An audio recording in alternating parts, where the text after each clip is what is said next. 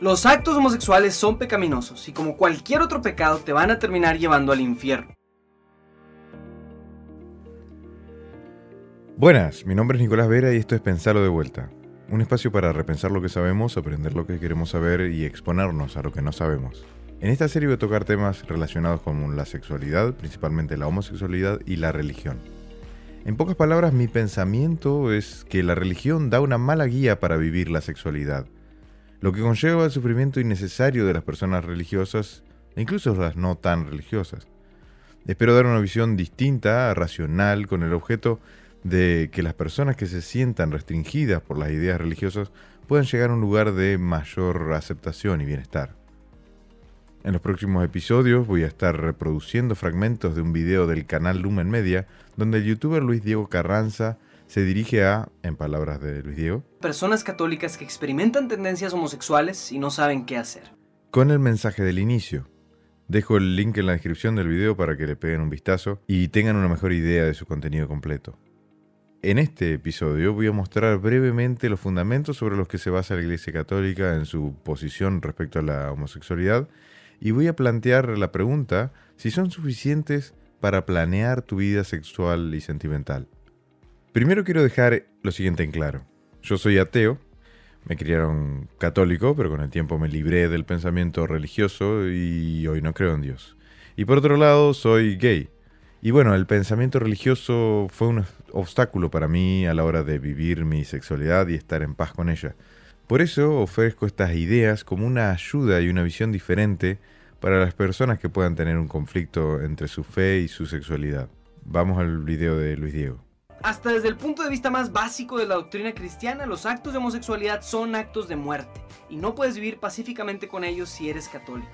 Entonces ahora veamos brevemente en qué se basan estos postulados. En una carta a los obispos de la Iglesia Católica sobre la atención pastoral a las personas homosexuales, que voy a llamar por brevedad la carta a los obispos la carta, les dejo el link en la descripción, el cardenal Ratzinger, posterior Papa Benedicto XVI, describe la posición de la religión católica respecto a la homosexualidad y cito, La particular inclinación de la persona homosexual, aunque en sí no sea pecado, constituye sin embargo una tendencia más o menos fuerte hacia un comportamiento intrínsecamente malo desde el punto de vista moral. Por este motivo, la inclinación misma debe ser considerada como objetivamente desordenada. Fin de la cita. Esta postura se fundamenta tanto en las antiguas escrituras como en la tradición de la Iglesia. Insiste en esta carta que, cito, la interpretación de las escrituras, para ser correcta, debe estar en efectivo acuerdo con esta tradición. En cuanto al contenido específico de la Biblia que se cita en dicha carta, está la teología del Génesis, pasajes de Levítico y en el Nuevo Testamento tres pasajes en Corintios, Romanos y Timoteo. Dijo las citas y una explicación un poco más extendida en la descripción. Por su parte, el Catecismo de la Iglesia Católica, en el número 2357, dice lo siguiente, cito, La tradición ha declarado siempre que los actos homosexuales son intrínsecamente desordenados son contrarios a la ley natural, cierran el acto sexual al don de la vida, no proceden de una verdadera complementariedad afectiva y sexual, no pueden recibir aprobación en ningún caso. Ahora bien, si vos sos católico, seguro conoces todos estos textos e instrucciones, mejor incluso que yo. Para escuchar más de eso puedes ir con tu párroco, algún familiar o amigo religioso, o ver canales de YouTube como el de Luis Diego o algún otro. Pero este es un espacio laico, de escepticismo, y yo no soy cristiano. Y si me estás escuchando quiere decir que estás dispuesto a escuchar otra opinión. Y lo que tengo para decirte es lo siguiente. No te preocupes. Viví tu sexualidad tranquilo. Todo lo que cité arriba son historias, cuentos inventados por hombres que dicen hablar en nombre de Dios. Cuentos e historias que están desconectados con la realidad, con un conocimiento científico de la naturaleza. Te dejo un video del autor Noah Yuval Harari que expresa estas ideas mucho mejor que yo. Lo dejo en la, descripción. La manera en la que decidas vivir tu vida sentimental, sexual, amorosa, no determina si vas a ir al infierno. El cielo y el infierno no existen. No hay ningún Dios que pone condiciones para la vida eterna. No hay vida eterna. Esta es la única vida en la que vas a tener la oportunidad de amar, de ser feliz y hacer feliz a otras personas. Pero entiendo que solo diciéndote esto no te voy a convencer.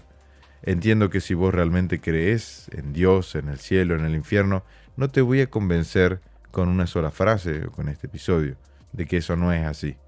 Así que le vamos a dedicar unos minutos más, aunque más adelante espero ahondar en los temas. Vamos a analizar la estructura básica del argumento desde la óptica religiosa. 1. Dios existe y es responsable de toda la creación. 2. Creó una vida después de la muerte, la cual puede ser buena o mala, es decir, cielo o infierno. 3. Hay ciertas reglas que Dios dispuso a partir de las cuales se determina tu destino en esa vida eterna. Y algunas de esas normas están referidas al comportamiento sexual. Los actos homosexuales son un pecado, el sexo premarital está mal, la masturbación está mal, etc. Y en este episodio me voy a enfocar en el punto 2, la vida después de la muerte, el cielo, el infierno o estar en paz con Dios. A ver, si vos crees en esta lógica, y como supongo no querés pasar la eternidad en el infierno, vas a hacer lo que sea necesario para evitar ese destino. Y eso está bien, es lo más sensato. A ver, tus creencias informan tus acciones.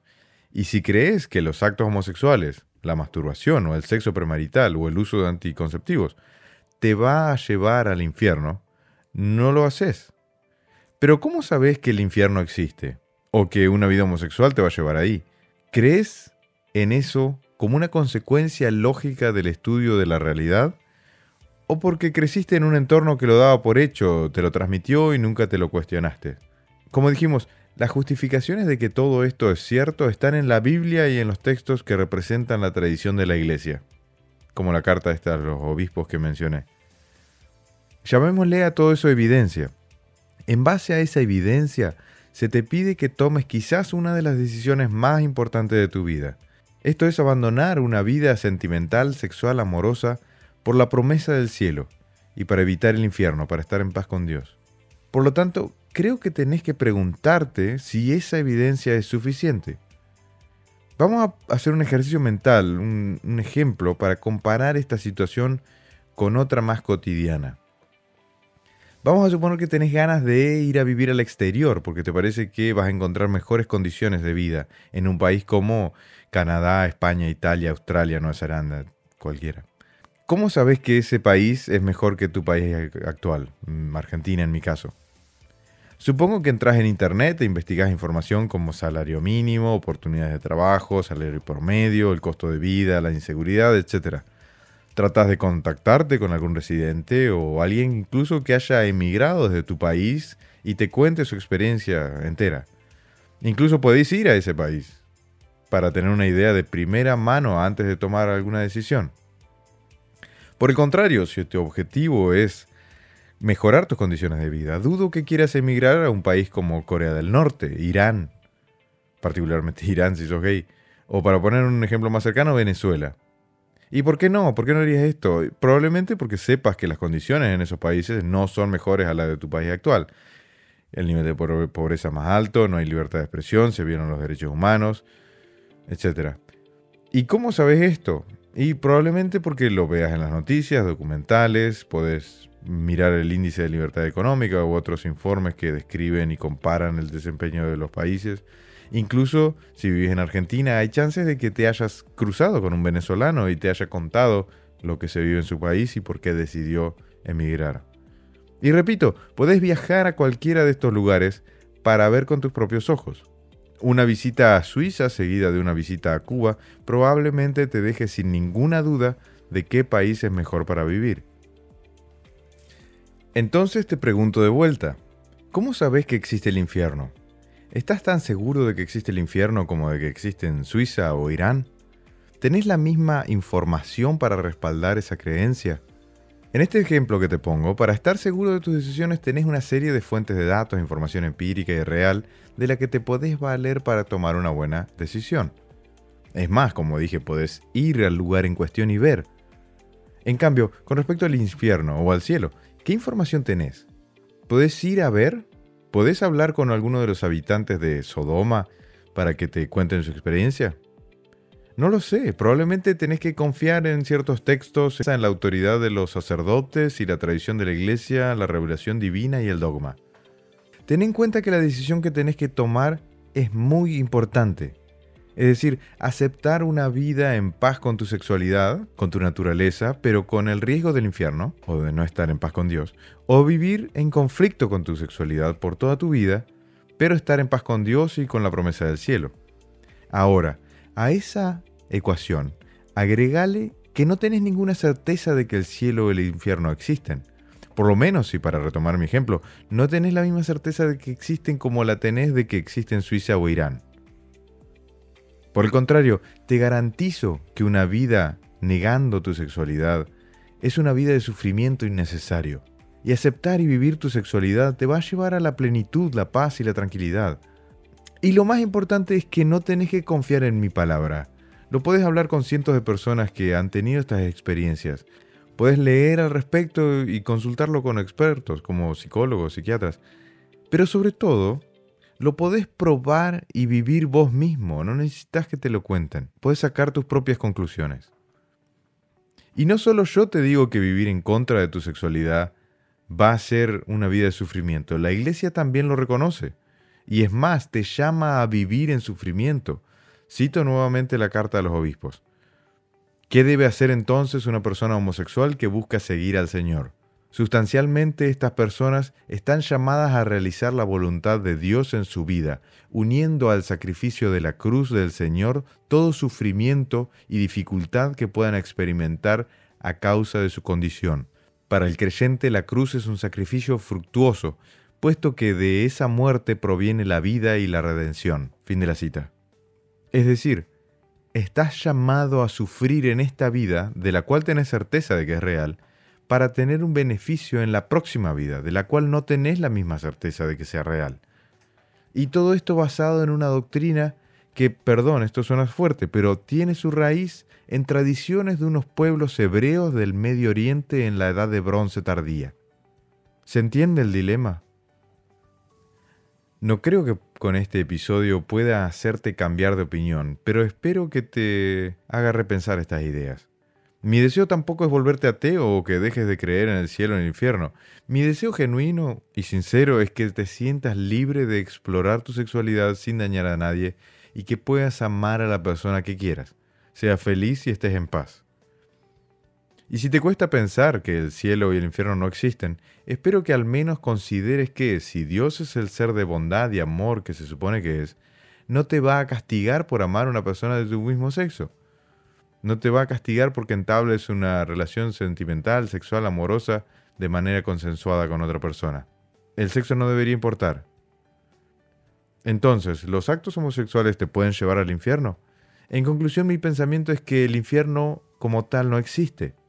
Pero podés vivir un infierno en esta vida si negás y reprimís tu sexualidad.